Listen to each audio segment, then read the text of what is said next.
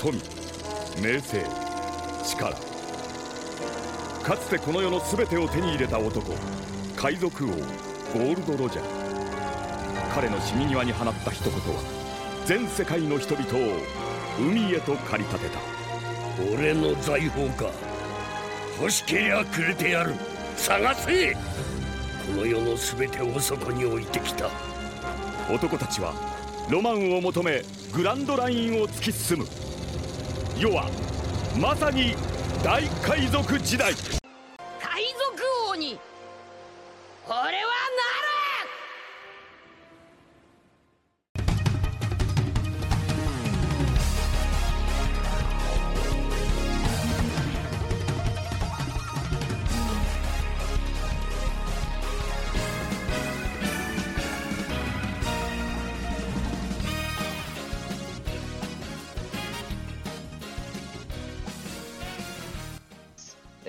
Essa daqui é o nosso novo quadro sobre o capítulo de One Piece semanal. É o Mastermind navegando em águas misteriosas.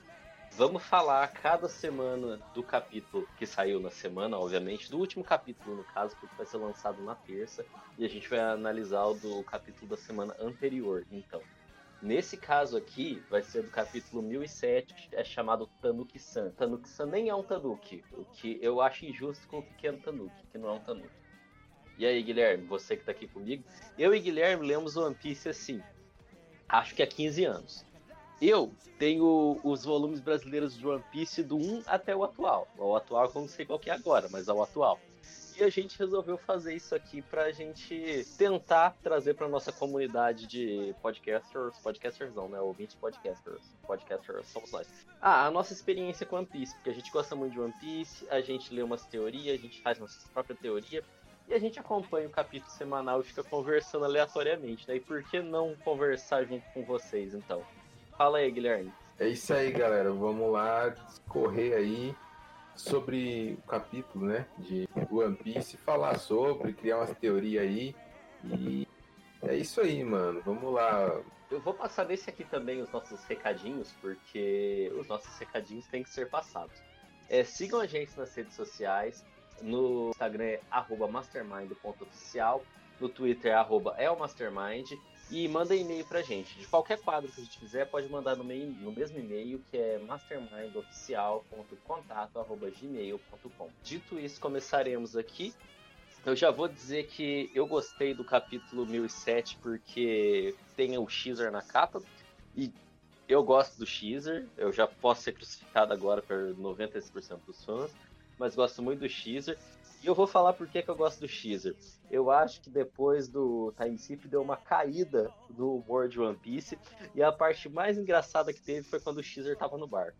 Pra mim, Xer se manteria no barco até o final para manter o gag, que eu gosto de gag de One Piece. Não, concordo plenamente com você, mano. Caesar Crow, ótimo personagem. Ele devia se tornar um Mugiwara, velho. Ele devia lá com os caras, velho. Ele é muito engraçado. Ah, ele... Nossa. Aos poucos ele ia se tornando uma pessoa menos má. Não precisa ser boa Sim. pessoa. Só ser menos má tá ótimo. Já pensou ele fazendo uns venenão lá pra matar uns inimigos, velho? Ele ajudando o Chopper nesse capítulo a fazer o vírus que para o vírus. Já pensou? Ó, nossa. Foi depois da treta com o Caesar. E antes disso, é claro, né? Vai mostrar no capítulo que tem um treinamento do Chopper. Mas, ó, lembrando aí, pessoal, o Caesar, ele cria. O corpo dele é uma massa de. uma- um gás venenoso. E o Chopper usa muito bem um gás curativo, né? No caso aí, nesse capítulo que a gente vai falar. Olha, talvez seja uma referência aí na capa. Não que. Ah, mas o Oda deve ter vários pedidos de capa e ele escolheu esse, que é o Xer, o gasoso, pra, num capítulo que tem vários gás vazando aí. Sim. Eu fiquei um pouco triste, vou falar pra você que eu fiquei um pouco triste que o velho Ryogoro não morreu. Eu achei que perdeu um pouco o peso. Eu acho que o Oda ele tem muito medo de matar as pessoas, devia matar um pouco mais as pessoas. Eu sei que ele não mata porque ele fala que não gosta, é a morte do sonho. Ei, o Ryogoro tá só a capa da gaita. Mata o velho. Ah, eu já, eu já, já gostei, tipo, não, não gostei, tipo, pra mim foi tanto faz, assim, ele ter é, sobrevivido ou morrido, mas eu gostei, foi um, um- uma parte até, eu achei engraçado quando o Chopper aparece e fala, ah, eu consegui a tempo, e o, o Ryoguro, eh, Ryoguro, né? Que tava lá falando, não, me mata, vamos lá, galera, tem que, eu tenho que morrer, não sei o que lá. Ele olha assim, ah, que alívio. Eu falei, nossa, mano, o cara. Não, ele tava pronto pra morrer. Na hora que o cara falou assim, não, eu tenho antídoto. Ai, graças a Deus. Você tá pronto, mas você não quer. É assim.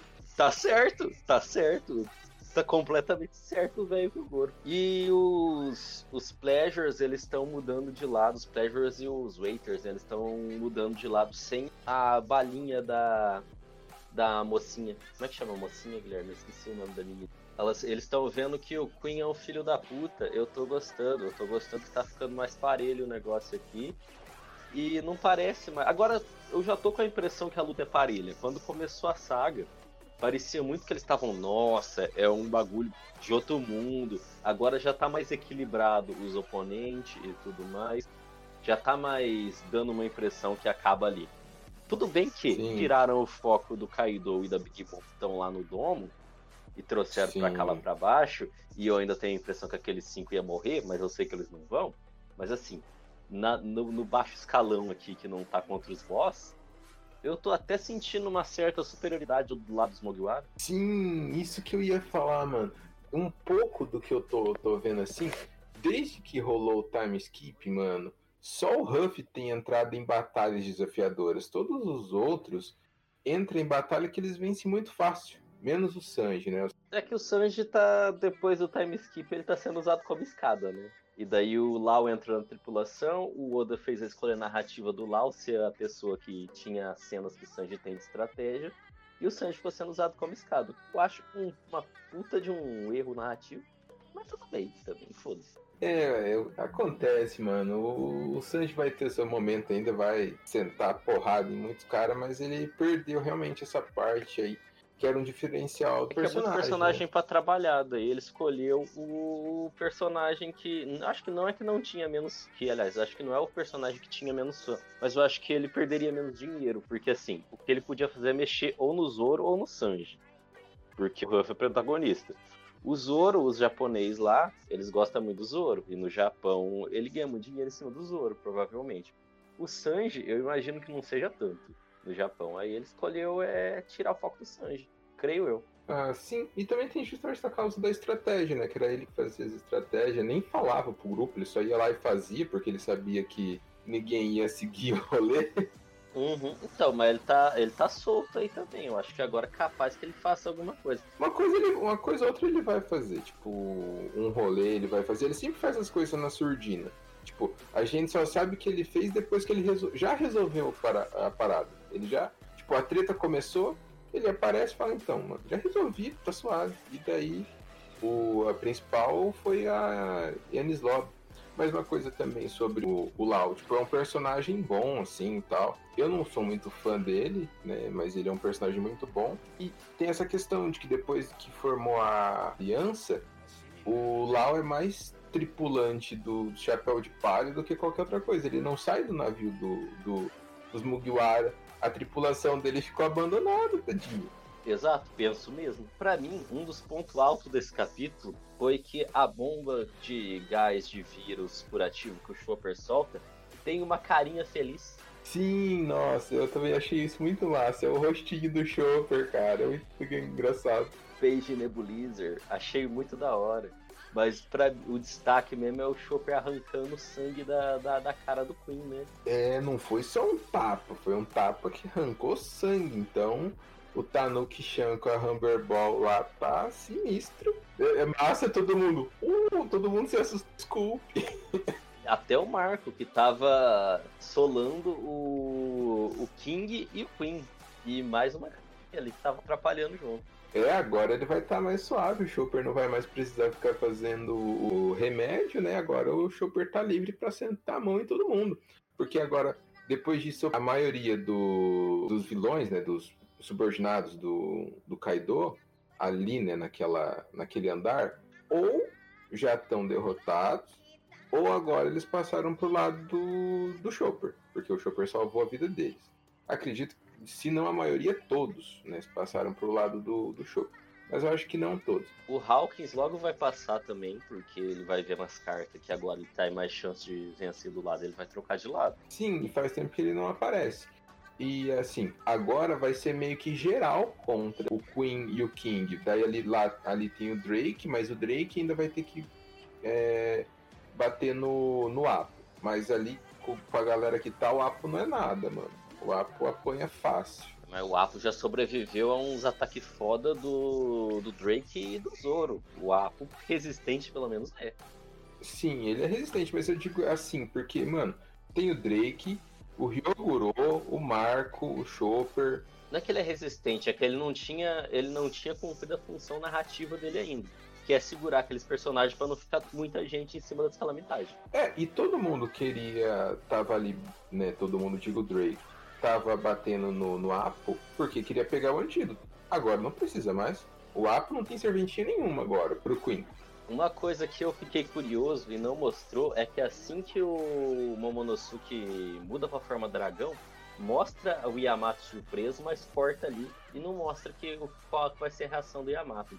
E eu achei um desenho muito estranho dele transformando, parece que ele tá passando pelo meio dos peitos da, do Yamato, saindo das costas como se ele fosse é, intangível. Eu também achei meio estranho essa parte aí. Não, mas ele tá por baixo, por cima da. Ele tá por dentro da roupa mesmo. Dá pra ver pelo ladinho aqui, mas é esquisito. Mas, ah, na, pra minha parte, na minha parte, tipo, ele fica surpreso e fala, uma enguia! Pra mim, tipo, a reação dela foi essa, tipo, ela. Sim, mas tem a, a fruta de dragão do, do pai dela, né? Sim, eu não sei se, se ele reconheceu ainda. Ah, eu acho que sim. E tem esse negócio aí que o pessoal do da CIP0 falou, né? Esse tal de fator de, de, linhagem, que provavelmente é o que dá a fruta sintética, é o poder da fruta verdadeira, né? Não sei. Não temos informações suficientes para chegar a qualquer conclusão aqui.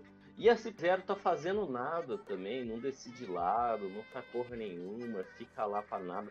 Elas estão aí mais é para comunicar a Marinha e subir a recompensa das pessoas, eu acho. É, então, eu tava pensando nisso. A CIP0 ali, eles aparentemente, para mim, eles parecem mais ser é, espiões do que guerreiros que nem eram na CP9. Então acho que eles estão ali mais para ver o que, que, vai acontecer e reportar isso para a Marinha. Chegamos à, à parte principal do capítulo, que é o Oden Daí chega nos samurais, os samurais perguntando quem curou a ferida deles, que foi a silhueta, provavelmente que não apareceu. E o Oden aparece aqui. O capa fala que ah, é um rosto familiar, mas aquilo não pode ser real. Então ele meio que viu quem que curou eles, mas para ele é impossível. Então talvez seja uma pessoa morta. É, mas eu interpretei como se ele estivesse falando que quem curou eles foi o Oden.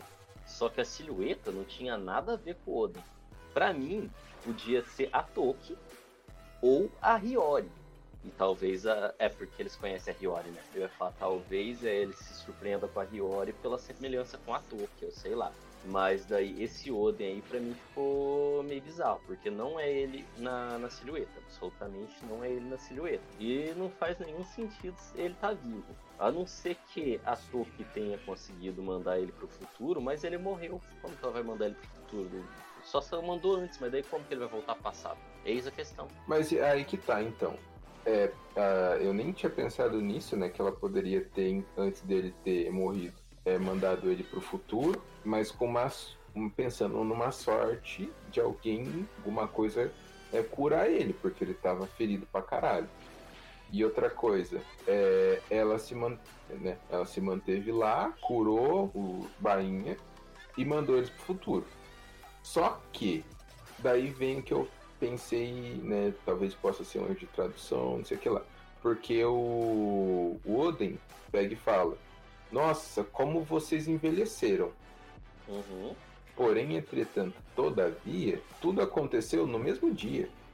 Então, tipo, o Oden morreu, a Tanuki mandou os bainha pro 20 anos no futuro, isso no mesmo dia.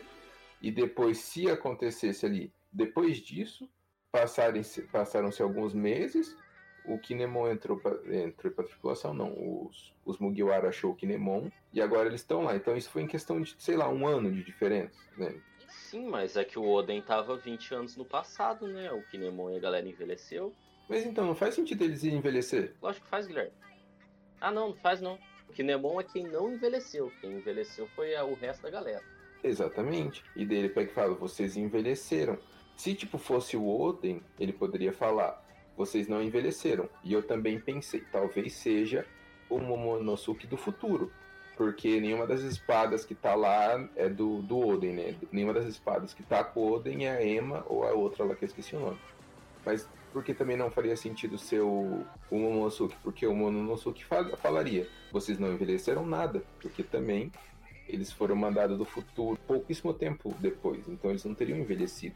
Mas o negócio do, do envelhecer, para mim, ainda faz sentido, porque mais da metade deles envelheceu 20 anos. Quem não envelheceu foi o Kinemon, o Ninja e o, o Kanjuru. O Kanjuru nem aí tá, o resto envelheceu tudo. Verdade, verdade. O, Dan, o Denjiro e quem mais que não foi pro. O Denjiro, o Kappa. O Denjiro, o Kappa, o Kiko. O Ashura. O cachorro e o gato. É verdade, mano. Só. Ah, então não, não faz sentido esse. Vocês envelheceram assim, porque eu, eu tinha esquecido que todos o. Eu pensei que tinha todos os bainhas tinha sido enviado pro futuro, mas não, verdade. Foi só o Kinemon, o Momo, o Kanjuru e o e os Raizo. Eu ainda acho que o mais, o mais viável é ser um desenho do Kanjuru, que a morte do Kanjuru foi muito xoxa. E aí agora que eles estão mais machucados, eles têm uma luta mais parelha com o Kanjuru. Pra poder eles matar o Kanjuru, de verdade. Nossa, mas você acha que o Kanjuru seria Não, tão forte a enfrentar todos os bainhas juntos? não. Aí que o Jack vai estar lá também. né? É, daí tem uma outra coisa que eu pensei que talvez a fosse mesmo na sombra a Hiyori e ela tivesse alguma Akuma no Mi de, de raposa, de Kitsune, é, diferente da Devon, e ela tivesse se transformado porque ela é maluca no Oden, que explicaria as espadas, ou pra incentivar os caras ou alguma coisa assim, porque a sombra parece ela. E ela usava uma mascarazinha de raposa no começo também. Ah, então esse rolê da, da lenda é, de, de transformação é. Qualquer raposa consegue se transformar em, em- em outra pessoa? É qualquer Kitsune. Pra mim tinha que ser a da fruta da, da Devon, raposa de nove caudas. E daí tem, tem a possibilidade de ser a Devon, mas também não mostrou a Devon transformando. Só falam. E também que eu pensei, é, lembrei no caso, tem aquela raposa, né, que se transforma também, que é ela que rouba as espadas. Então realmente pode ser uma, uma questão aí. E pode ser que o Mr. Chu tenha achado um buraco de minhoca lá do subsolo de Impel Down e aparecido aí.